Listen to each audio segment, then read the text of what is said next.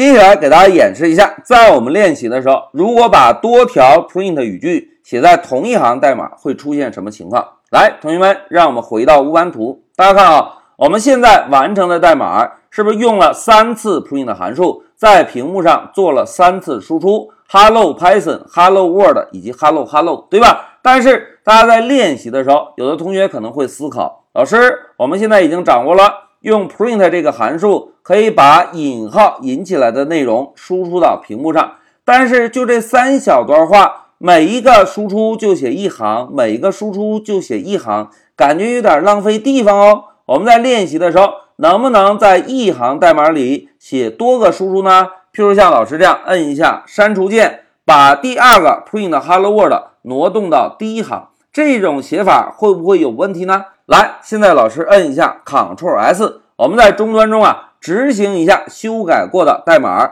看看有没有问题。同学们，现在回到终端，老师摁一下向上回车，哎，回车之后，Python 解释器报告错误了，对吧？那这一次报告的错误内容又是什么呢？同学们来看，这一次出现错误的代码行号在第一行，同时在第一行下面。是不是就会输出出现错误的完整代码内容？但是，但是，但是，大家看，在第二个 print 下方有个向上的小箭头，这个向上的小箭头表示什么含义呢？同学们，老师要给大家解释一下啊。Python 解释器在解释零幺 hello Python 这个文件的时候，当解释到第一行代码的时候，前面第一个 print Python 解释器是认识的，但是解释到第二个 print 的时候，Python 解释器就不认识了，因此啊，在控制台输出的时候会输出一个向上的箭头，告诉我们解释到这个 print 的时候发现了错误。哎，发现了什么错误呢？我们继续往下看，大家看 syntax 这个是语法的意思，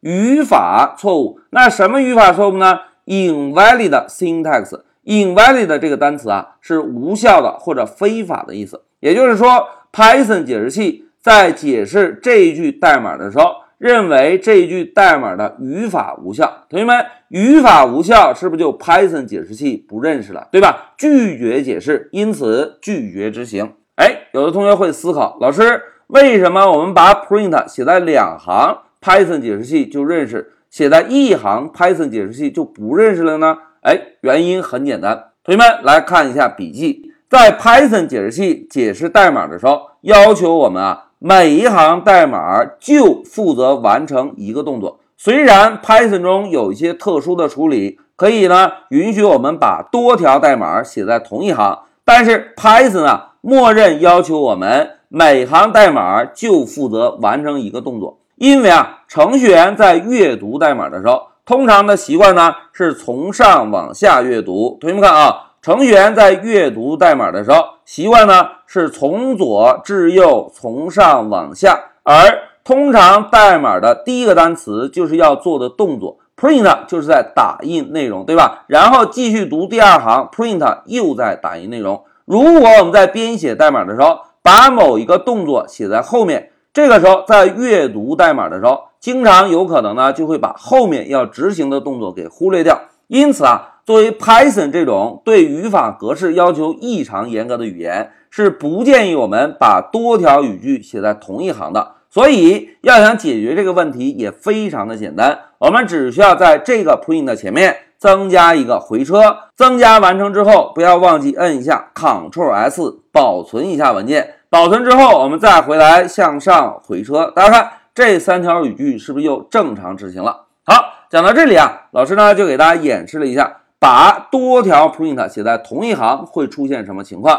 同时呢，我们又接触了一个新的错误，叫做语法错误。同学们，syntax 这个单词啊，就是语法的意思，而 invalid 这个单词呢，就表示无效的意思。同时，在这一小节中，老师要重点提示一下哦，同学们，我们以后在编写代码的时候，务必要养成一个习惯，就是每行代码就负责完成一个动作。这是每个优秀成员必须要养成的一个优秀习惯。